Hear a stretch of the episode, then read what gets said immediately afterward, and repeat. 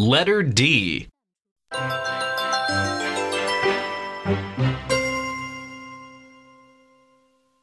One.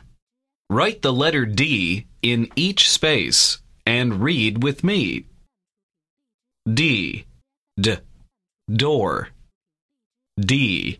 D. Dog. D. D. Duck.